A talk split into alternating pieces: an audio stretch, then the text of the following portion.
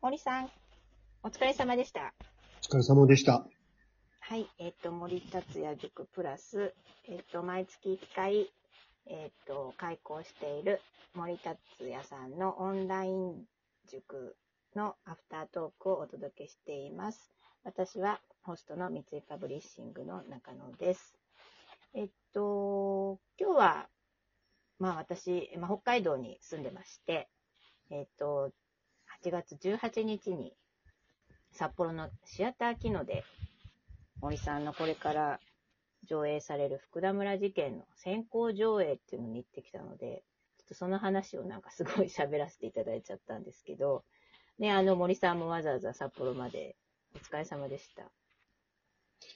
赤田森夫さんがいたの分かった？もちろんもちろん。あそうそうう、んあがた森尾さんロビーにいらして、まあ、あがたさん、私のことは覚えてらっしゃらないと思うんですけど、一応ご挨拶はしました。うーん。びっくり。なんかおっしゃってました？作品について。うーん。森くんの67年分の映画だねってなんか、よえー、くよくわからない言い方で。でも、まあ、褒めてくれたんじゃないああ、それは、ああ、そうですか。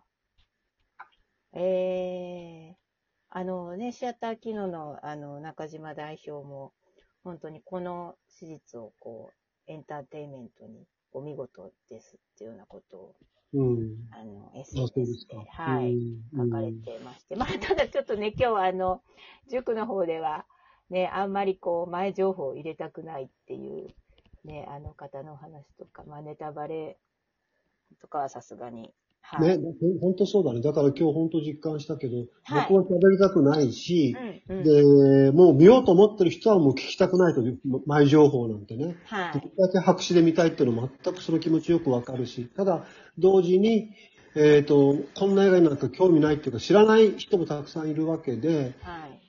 そういう人たちに劇場に足が向かうようにするためには、こう、取材を受けてパブリシティがいっぱい出て、それを見た人が、あ、なんだ、こんな映画があるのかと知って見に来るっていうのは、それはそれで大切だから、はいい。ろいろね、難しいですね。いや、でもそう、いや、難しいけど、やっぱり、PR はやっていただいた方が、だから理想はジブリみたいに、取材に答えないことがニュースになるみたいなね。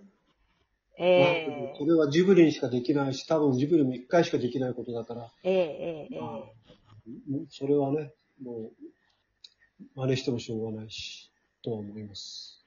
あれもね、結果的にどうなんでし、どうだったんでしょう。まあ、企画はできないにしても、その、うん、宣伝しないっていう宣伝手法は、まあでも本当にそうですね。一回こっきりですね、あれはね。うん、だって、もうそだ、大成功じゃないの？今、それは。ああ、そうなんですか。だと思う。まあ、評価いろいろあるみたいだけど、ええはやっぱり、えー普段のジブリの公開とそんなに違わないんじゃないのかな。えうーん。まあ、それはそれとして、うん。いや、でも本当にあの、まああの、ね、内容にかかることじゃないの、ことをいろいろお話しさせていただいたんですけど、やっぱこうね、俳優さんたち、その、あの、オーディションとかもね、何千人も来たとか、結構制作陣がその出てくれる人いるのって心配されていた制作陣の方が驚くくらい、ね、皆さん、あの、こういう作品を待っていたっていうコメントもね、寄せてくださった方もいたとか、ああと今日ね、あの、へえと思ったのは、ね、映画にお詳しい方から、やっぱこういう社会派の邦画を、邦画に飢えているっていうお話もありましたね。それは、へえ、うんなるほどって思いました。うん、僕もあれはなるほどと思った。あの、あの、あの、正確には、社会派の劇映画があまりにもなさすぎると、日はあ本ではね。はあはあはあドキュメンタリーはそこそこあるんですけそうかどね。、そうか、はい。でも劇映画で本当にないと。それは全く同意ですね。うん。そうですね。私もあの、ドラマ版の新聞記者は見,、見てないんですけど、ね、あれも結構、こう、私の地元のね、小さな町の旭川でもかかってたので、結構人もね、パラパラ、パラパラとはいえ入ってたみたいなので、驚きましたもんね。だってあれ、確か、まあ、お客さんもそこそこ入ったし、あとなんといっても評価がすごく高くて、ねキレジュンのベストワンではなかったかな、あの年。ああ、でもそうだったかもしれないキレジュンだけじゃなくて、毎日新聞のとかね、いろんなところで賞を取ってると思うけど、うーん、まあ、僕も、あのー今日出てきた意見に全く賛成で、大した映画じゃないよね。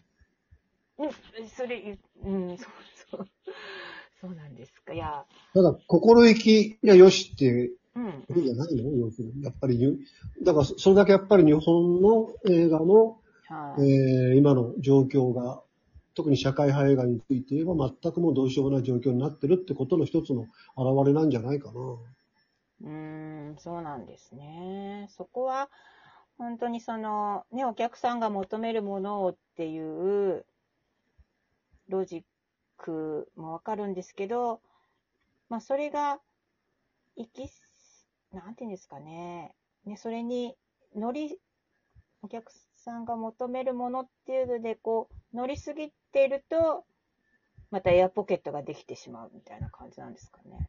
あのーテレビなんかの場合、毎分って言って1分ごとの視聴率が翌日にわかるから、はい、はい、はい。かなり正確に、まあ、視聴者のニーズを把握はできるんですよね。ただ、映画の場合は、例えばじゃあここ20年まともな社会派映画がないっていう状況になった時に、は要するに数数字に出ないじゃない？じゃあもし社会派映画やったらどうなるんだってのも、やっぱりそれなりに資本もかかるし、はいね映画一本作るとなるとね。だから、多分、客は来ないだろうとみんながなんとなく思い込んでしまってるって状況はあり得るかもしれないですね。えーまあ、あと、そのね、あの、取材申し込みが、まあ、森さんのこれまでの作品はもちろん、その、渦間さんのプロデューサーさんも驚くほどうん。取材が、申し込みが来てるっていう話で、うんで、それはまあ、あのね、関東大震災100年っていうのもあり、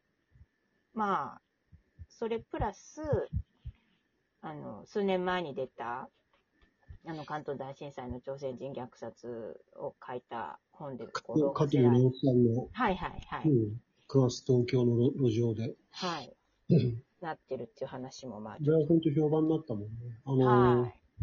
今回のこのう ん映画のタイトル決めるときもね、あの、あはい僕はね、福田村事件はあまり乗れなかったんですよね。でええそうなんですか。うん。で、だだからずっと仮に、カッコ仮にしてたんだけど、はい。思いつけないんですよ。別のタイトルを。で、結局最後にもうなんか馴染んじゃったから、ずっとだから一応みんな福田村事件って、あるある、仮にしておくと、そう、それでんじゃうん年そうですよね。でもね、その時にね、だから9月東京の路上でっていうタイトルがあまりにも秀逸すぎて、はい。何つけてもこれに負けるなってのがあってね。そうなんですか。うん。9月千葉の路上でってどうだって言ったらみんなからバカじゃないか そうでしたか。それで、仮が、過去仮が取れたと。うん、結局は、カッコ仮を取るだけになりました。までも本当は、あの、地名を出すってことはそこに限定されてしまうから、これは要するにたまたま福田村で起きた事件だけど、はい。もう多分あの時期、特に関東一円、いろんなところで起きてた事件のはずだし、さらに言えば、はいえーこうした虐殺はもう世界にいくらでもあるし、歴史をたどればもっともっとあるしね。だから普遍的な事件なんですよ。だからその普遍的な事件であるということが、ちょっとこういう地名をタイトルにしちゃうことで、うん弱まるなっていう恐れはあったんだけど、どうにもやっぱりいいタイトルを思いつけなかったってことですね。そうですか。えーね、上映後のトークでね、そう、福田村って名前ついてるけど、はい、どこでも起きていたっていうお話は私もすごく、うん。はい、心に残りましたけど。なるほど。